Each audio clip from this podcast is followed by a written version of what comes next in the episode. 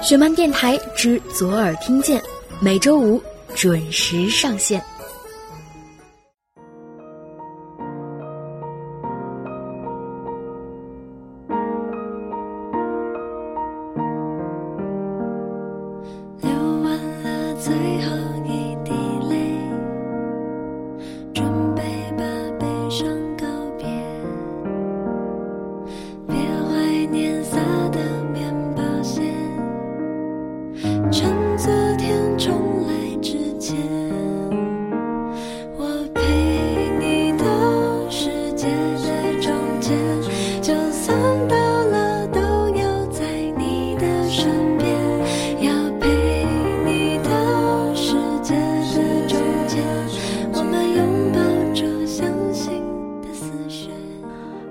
大家好，欢迎再次收听学漫电台之左耳听见，我是石榴，这里是北京，天气阴。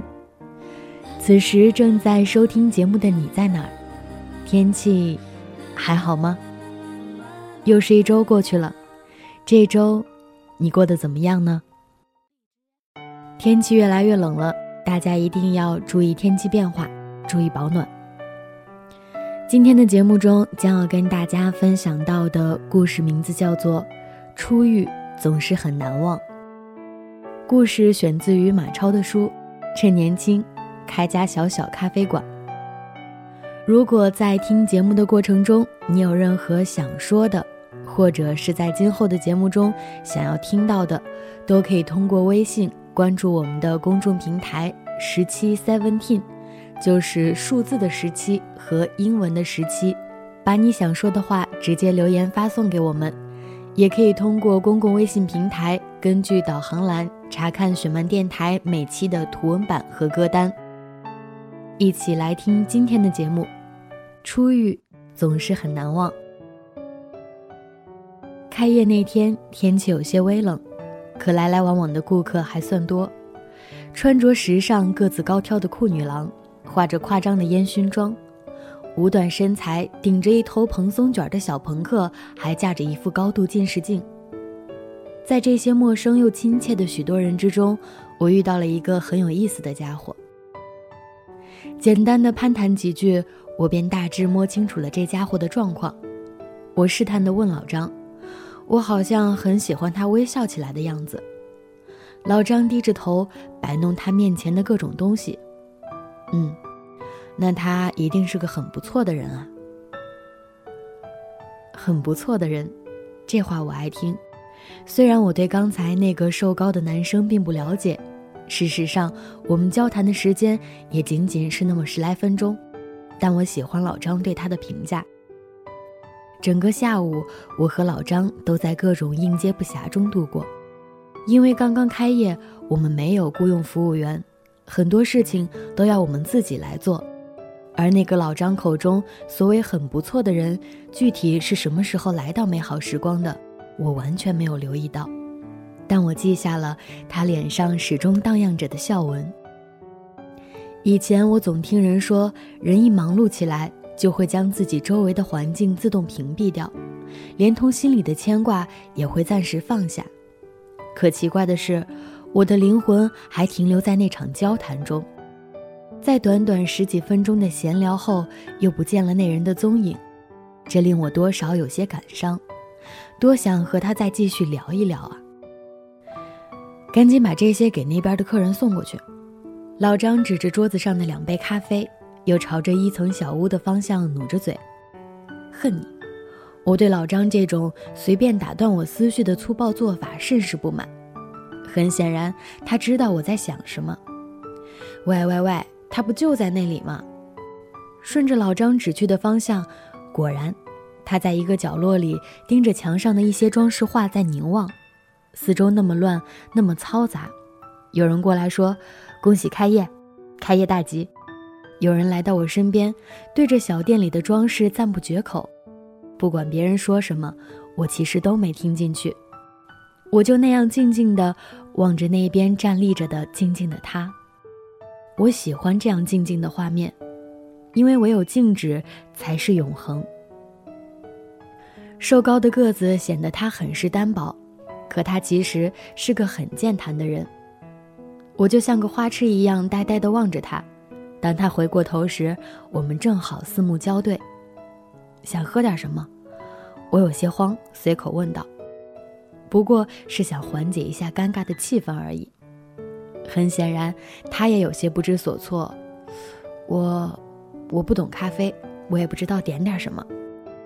说实话，我喜欢他的坦诚，于是我做主给他点了一份白富美。祝你找个白富美吧。我这句话算是简单的试探吗？我不知道，反正当时我就是这么说的，有日记为证。那个还是算了吧。我希望找一个喜欢读书、喜欢音乐、愿意陪我出去旅行的女生。我当时就想告诉她，我就是这种类型的女生。不过我还是克制住了。当然，一半是因为矜持，一半是因为有顾客点单。留下他一个人，默默地品尝那杯白富美，柠檬的酸甜口感一定是甜到了他的心灵深处。我看到他的眉头略微动了一下，然后是一副很无奈的表情。老张，你看，他那个样子是在思考问题吗？我在老张身边小声嘀咕着。老张果然是一神人，他只抬头看了一下那位很不错的人，马上就下了结论：“姐姐，你给他点的是什么呀？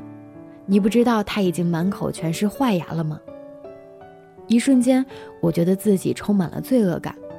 我还以为他是喜欢上了白富美那种既酸且甜的口感，才会把眉头轻轻皱起。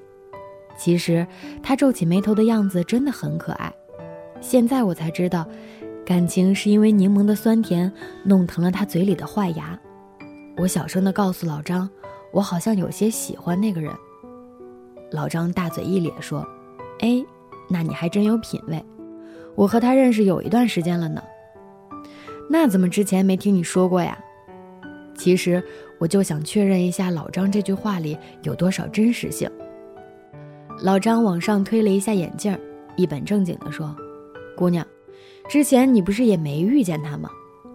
这表情多少有些像山羊老师，戴着黑框宽边的近视镜，一脸严肃却又特别具有亲和力。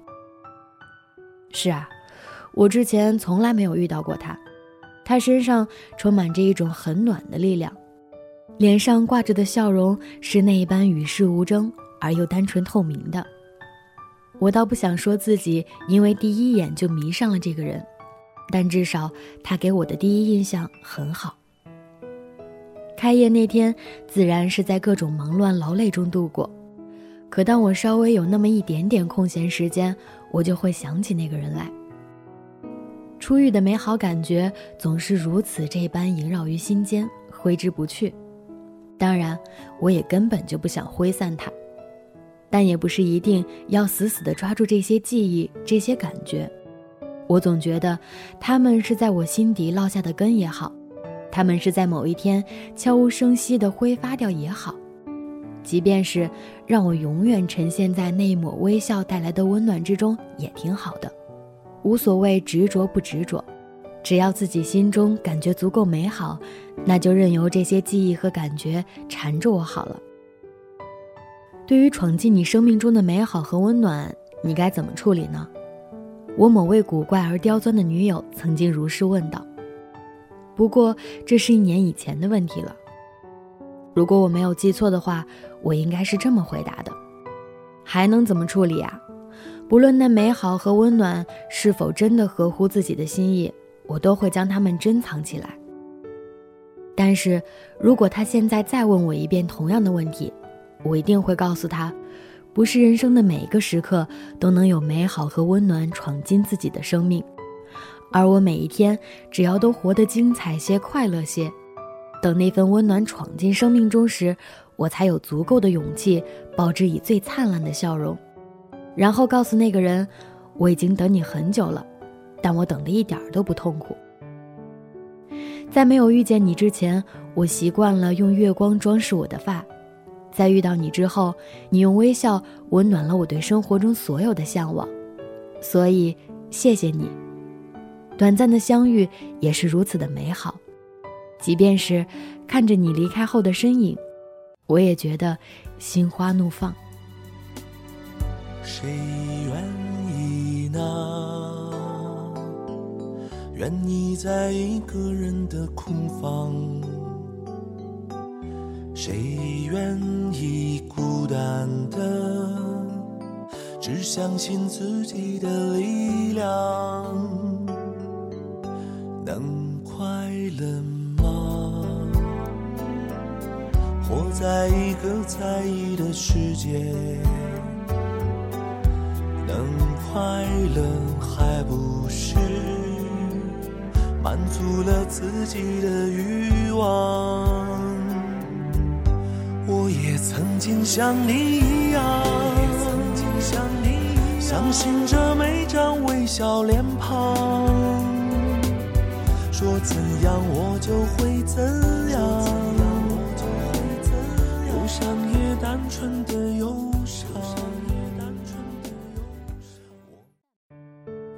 故事到这里就分享完了。初遇的美好，你第一次见到让你感觉美好又温暖的人时，是怎样的场景呢？也和故事中所描绘的一样吗？特别赞同故事里的那段话：不是人生的每一个时刻都能有美好和温暖闯进自己的生命，而你只要每一天都活得精彩些、快乐些。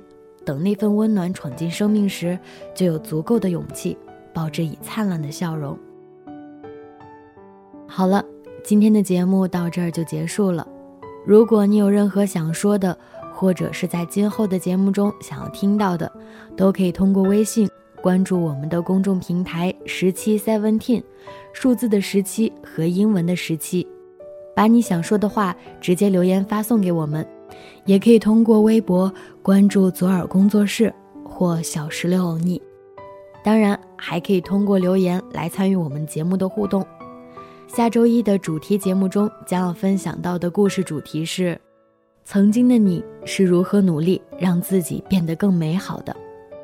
欢迎大家通过留言参与我们的互动，期待看到来自你的故事分享。我们下期再见。拜拜。拍下了街边小馆特别的装潢，来记录喝着咖啡聊天晒太阳。拍下我和你看着夕阳的地方，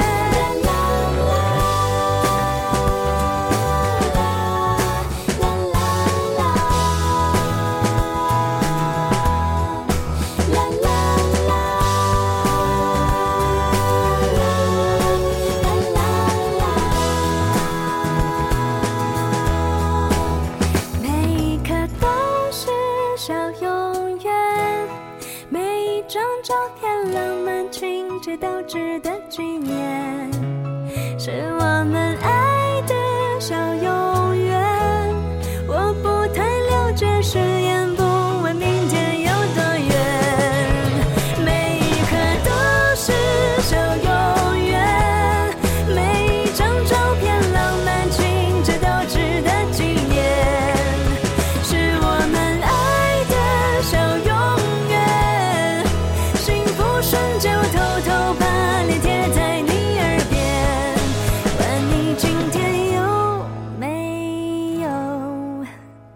喜欢我，哦，谁喜欢我？哦，你喜欢我。